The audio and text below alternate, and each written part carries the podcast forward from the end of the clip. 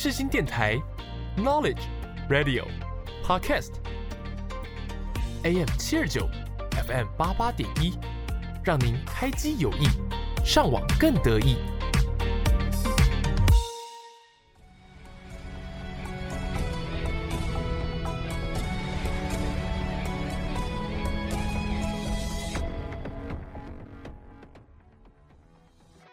欢迎大家来到影剧历史面面观。你以为这又是一堂催眠的历史课吗？No No No，我们将会使出浑身解数，让你享受影剧，认识历史，一起发现剧中的巧思，讨论时事。就让我们开始吧。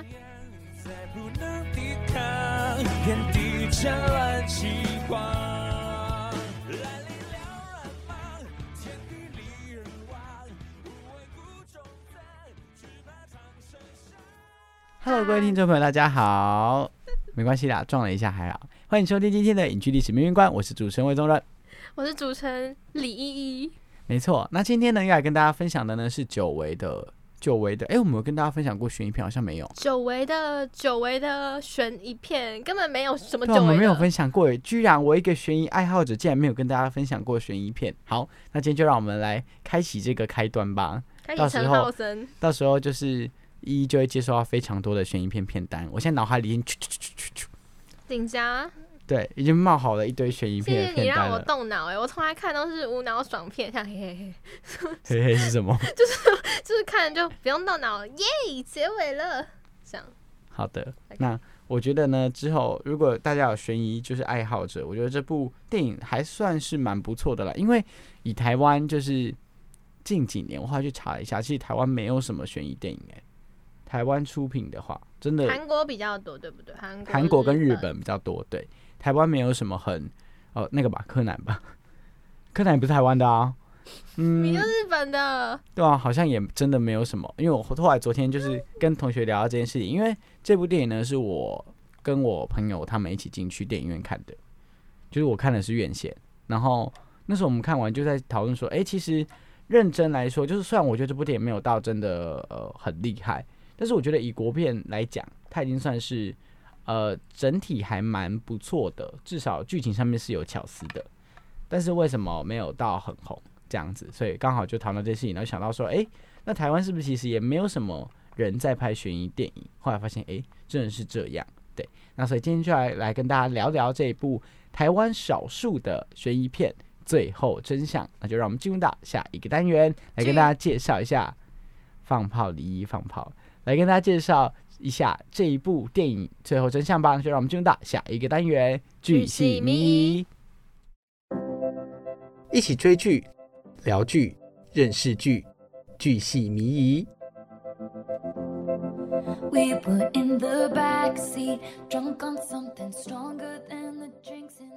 Hello，欢迎各位听众回到今天的影剧历史边边观，我是主持人魏宗仁，我是主持人李。那我们的节目呢会在每周六的中午十二点准时上线，我们的贴文也会在每周节目播出之前更新，那请大家多多关注我们啦。嗯，那我们的播出平台呢是 Apple Podcast、Spotify、Sound On，那就请大家准时收听喽。今天呢，这个巨细迷这个单元呢，会来跟大家分享这部电影叫做《最后真相》。他的罪呢是那个犯罪的罪。那这部电影呢是由陈浩森，对对，陈浩森，然后方玉婷、钟瑶、张孝全、哈安心雅他们所主演的。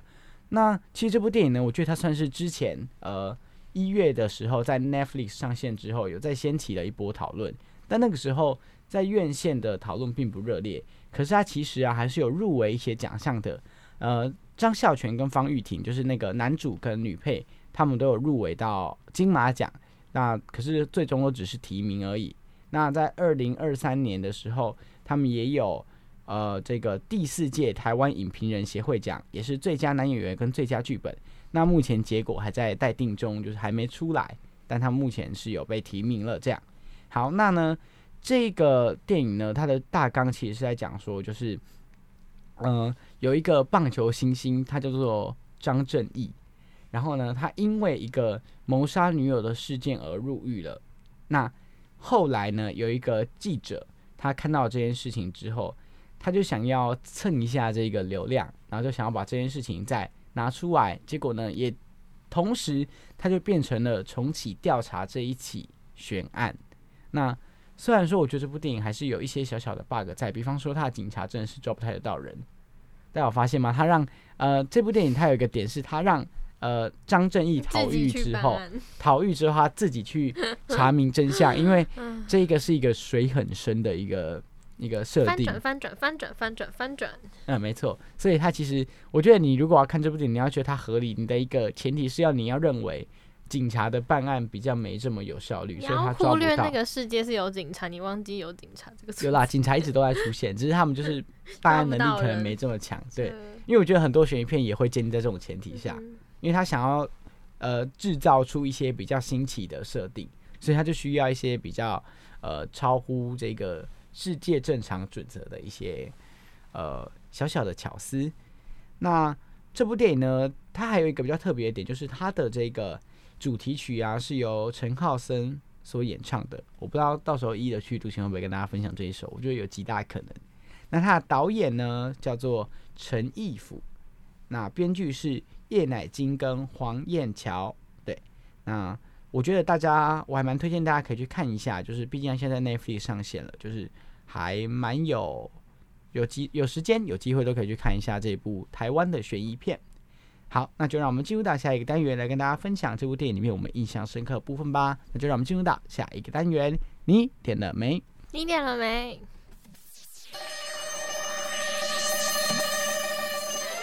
你点了没？一起发现影剧中的细节与巧思。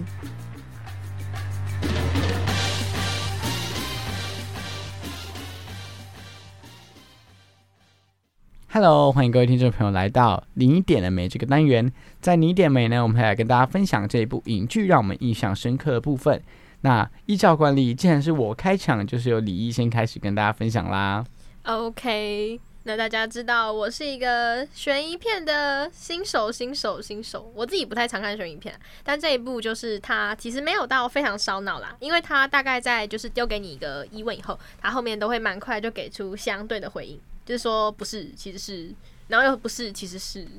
对，那就一直这样。那我来跟大家分享一下我这次比较喜欢的情节，因为我不是一个重度悬疑片爱好者，所以我喜欢的情节那还是比较偏情感的、跟原因的，还有人格的部分、人的部分。那我觉得我这一部片我最意外的是，就是原来就女朋友死，竟然是因为她要维护张正义而造成的。我我很惊讶，就是虽然我觉得这件事情放在真实生活中有点瞎，就是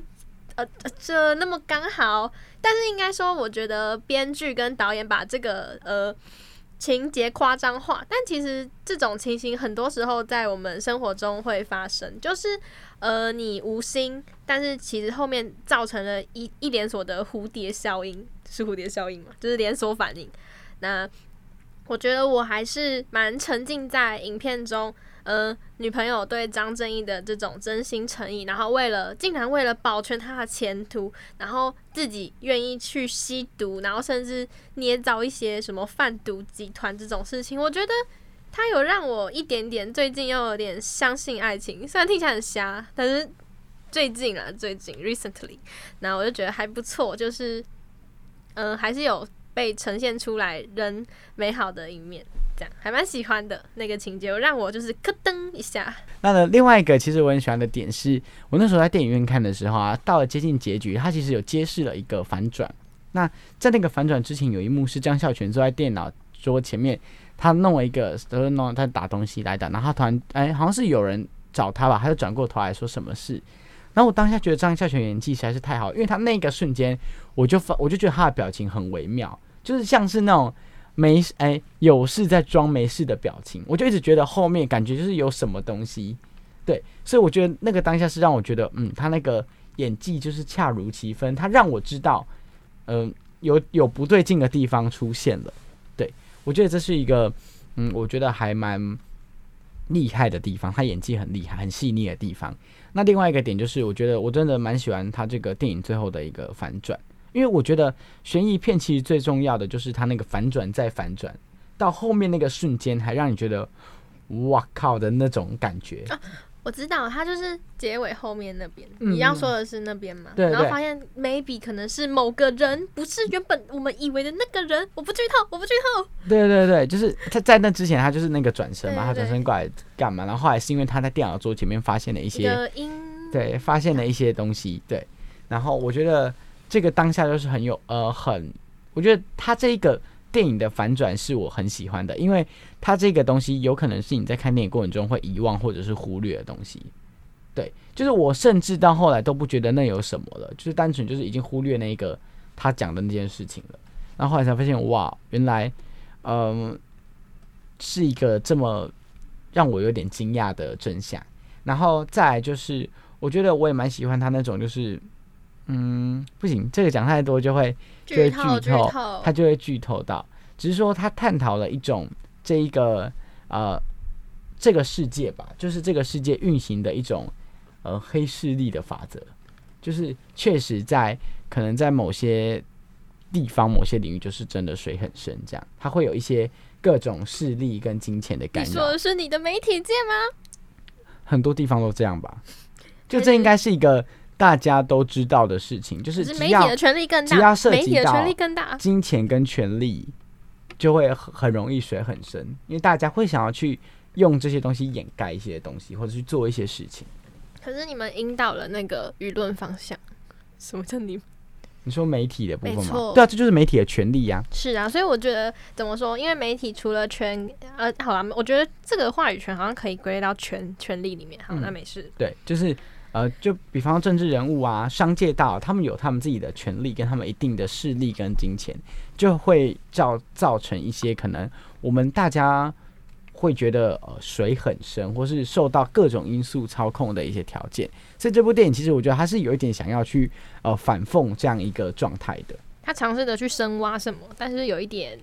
时间不够嘛。而且遇到一些阻力。没错，对，我觉得这是这部电影，它是除了在讲悬疑片以外，它其实是有带到一些他想要陈述的社会议题的。它不仅仅只是一个单纯的呃犯罪事件。对，它是有野心的，好不好？这部片对对对，我所以我觉得还蛮推荐大家喜欢看悬疑片的可以去看一看的。那呃，除了这个一，你还有其他你印象深刻的部分吗？一摇头，一就是我就是喜欢男男男女主角的那个他们的爱情。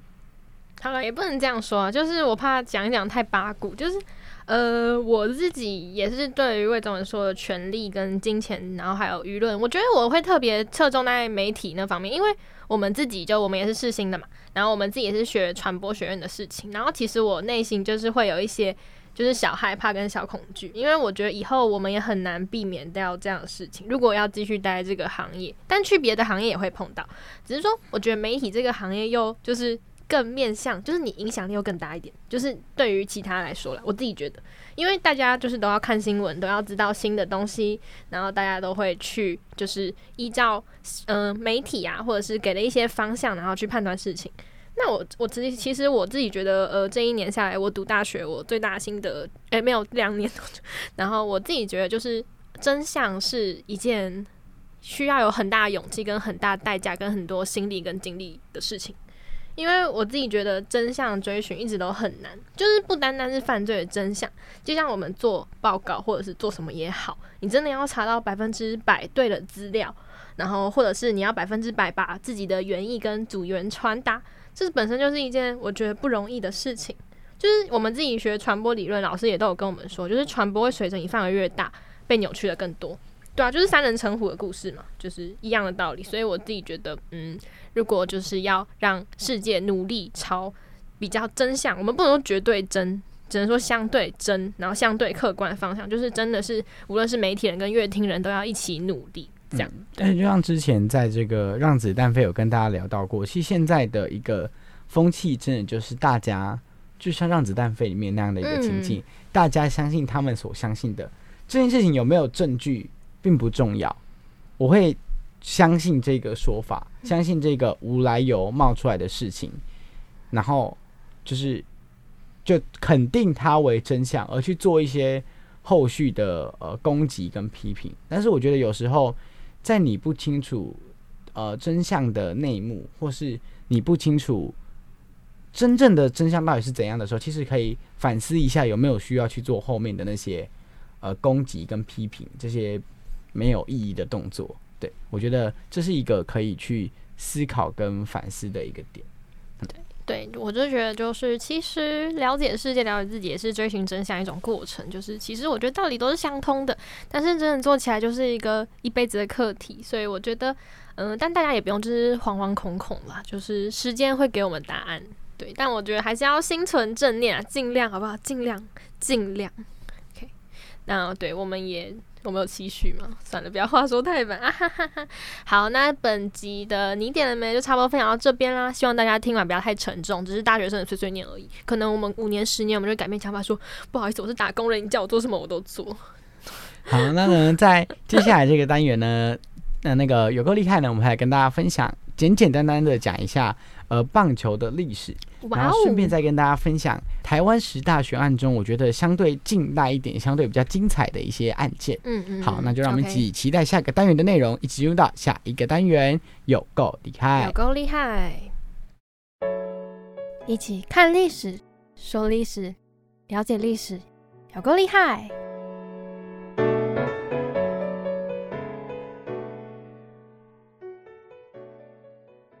欢迎各位听众朋友来到今天的这个有够厉害。那在这个单元呢，我们会来跟大家分享一些关于这个电影我们延伸出来的一些小知识。那今天要来跟大家分享的呢，就是《最后真相》这部电影里面它一个非常重要的元素，就是棒球。那棒球呢，其实它是发源自英国，原文就是 baseball，那就是垒球的意思。那棒球呢，也在美国跟日本被视为国球，历史非常悠久，在很久很久以前，古希腊时期啊，还有古印度，在他们的遗迹上面都有看到这种类似棒球的一些图腾、一些图案。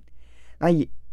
根据就是一些资料指出啊，现在的这个棒球的雏形啊，应该是结合源自英国的一种运动，叫做板球，还有美国波士顿他们常常玩的跑圈子游戏。就是结合这两者，然后呢，延伸出现在一个非常完整的一个棒球。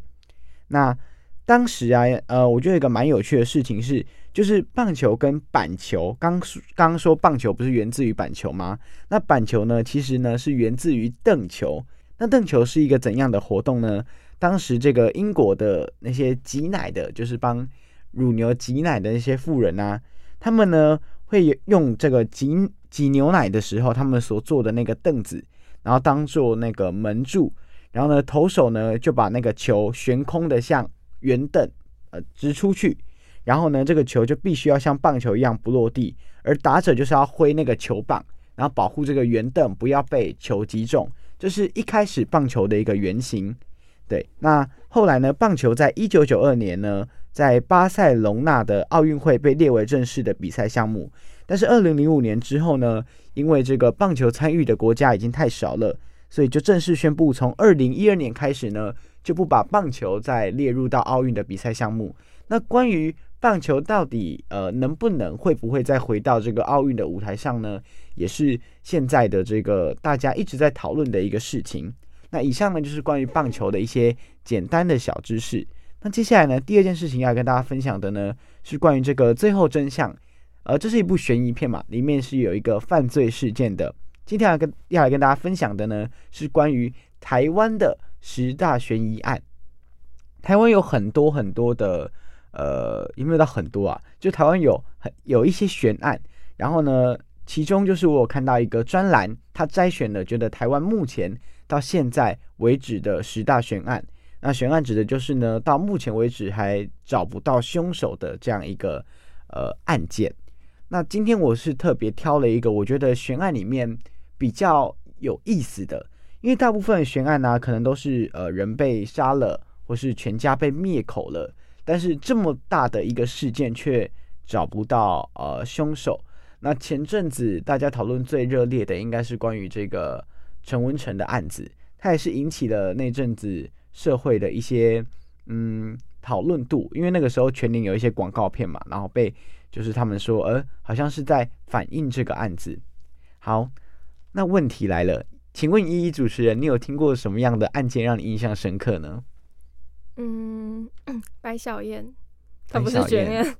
她不是悬不一定要悬案啦，因为我觉得悬案稍稍比较冷门一点。嗯那个为什么对白小燕印象深刻？因为闹很大、啊，虽然我还没出生，但是就是因为我爸妈很喜欢看那种呃，你就是那种犯罪记录的那种台湾的对对？对，没错，然后就会有一些很可怕的。然后白小燕我不知道为什么感觉播了三四次，就是我小时候就一直看，然后看到长大，就是还还有在讲过这件事情。对，因为我觉得就是太可怕了，就是一个少女，然后被绑架，要剁手指，然后结果还撕票，就是小时候就是那我小时候真的震惊，就是三观就是呃这这对啊，嗯，然后还有哎、对啊，你一直问我台湾对不对？呃，如果对国外你有很印象深刻的，也是可以啊。观众朋友被酒是变态啊，知道一些很奇怪的事情。还有一个就是日本的有一个女生，然后就是也是差不多年纪轻的女孩子，然后那个凶嫌用水泥把她封尸。啊，你知道那个吗相尸案，水泥对对对相尸案，对对，好像我记得在是香港吗？好像好像有这样的一个，香港叉烧包，就人肉叉烧天呐，那是？真的耶！啊，我跟你讲，再跟大家讲，还有一个 Hello Kitty，就是他把藏在 Hello Kitty 里。哦，你说尸体吧，尸体藏在 Hello Kitty 里，对，然后还有最近的就是豪门碎尸案，这也算是最近闹得非常就是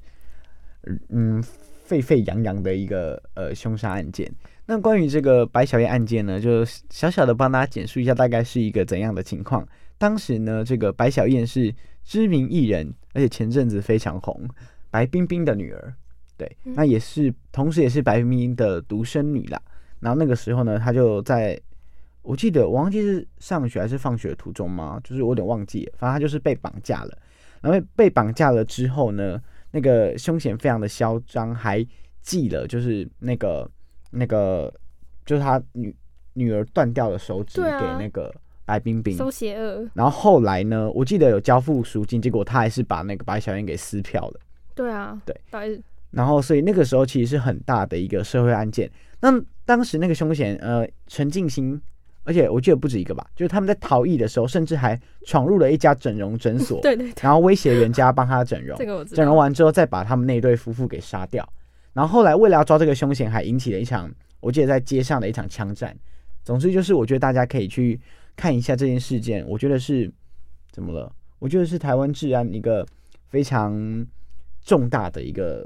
犯罪事件吧。对，然后我觉得这次事件还有一个非常值得我们后世警惕的，就是媒体。就我觉得这件事情，就是为什么后来范闲会撕票白小燕，我觉得跟媒体可能也脱不了关系。就是有一部分是媒体造成，因为那时候其实呃最重要保障人质的安全，就是我觉得讯息要保密，就是你要保障那个嫌犯他不会被抓，或者他安全，他才愿意放人嘛，他也不会撕票。所以我觉得后面他是有点被逼到狗急跳墙，所以才撕票，对。但是我觉得后续台湾可能面对类似的案件要好一点，就是媒体不再那么嗜血，对，然后就是会比较有一些人道上面的考量了。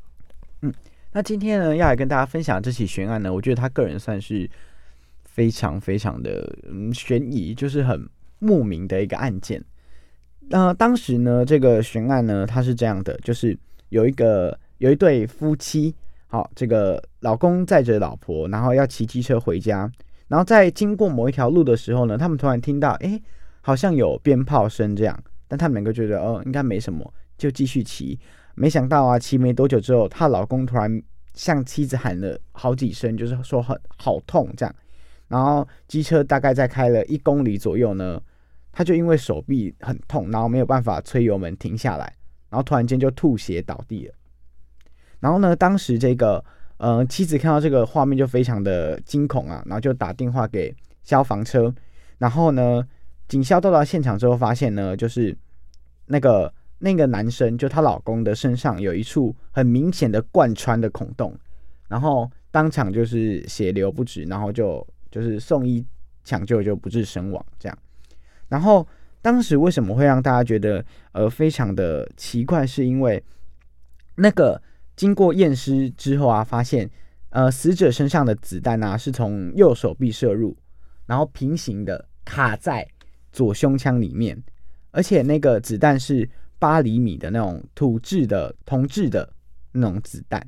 然后枪支应该是玩具手枪改造的，呃，这个手枪，所以那个时候就引发讨论，到底是谁在街上开了这个枪？他在新庄哦，在新庄到底是谁在街上开了这个枪，而且这么精准的，好死不死的，就是射穿了心脏。然后呢，案件发生之后啊，那个时候警方啊，就是跟先根据附近嘛，然后开始排查。然后那个时候他们怀疑说，枪击是不是发生在附近的一个铁皮的空屋，或者是什么呃社区的小花园啊花台。但后来呢，都证实就是跟这个案件无关。而且警方啊，先后大概逮捕了十多名的嫌犯，但是都因为证据不足，所以他们都释放了。那到现在已经过去了二，已经过去了十多年了，然后呢，还是没有办法找到凶手，所以他当时就是一个非常悬疑的案子，直到现在此时此刻都是这样。那很令人就是感到有点难过跟惋惜的事，就是那个时候啊，这个呃，她的老公遭到枪击之后呢。仍然就是非常的强忍自己的剧痛，然后呢，保持着那个机车的平衡。我觉得就是是一件让人觉得很鼻酸，然后很难过的事情。对，哦对，然后那个补充说明，那个时候呃，他的老婆是怀孕的，所以就是是一件让人觉得非常难过的这样一个社会事件。嗯，那以上呢，关于这个棒球简单的历史，还有关于这个呃。这个榴弹的这个枪击案呢，就跟大家分享到这里，也就是今天的有够厉害的内容。那在下一集呢，依要跟大家分享什么呢？我要来跟大家分享台湾监狱的一些小知识。好，那今天呢就跟大家分享到这里，那就跟各位听众朋友说再见，说拜拜啦，拜拜，拜拜。What are you waiting for？你在等我吗？我是维里安。越无国界，穿越全世界。你现在所收听的是世新电台 FM 八八点一 AM 七二九。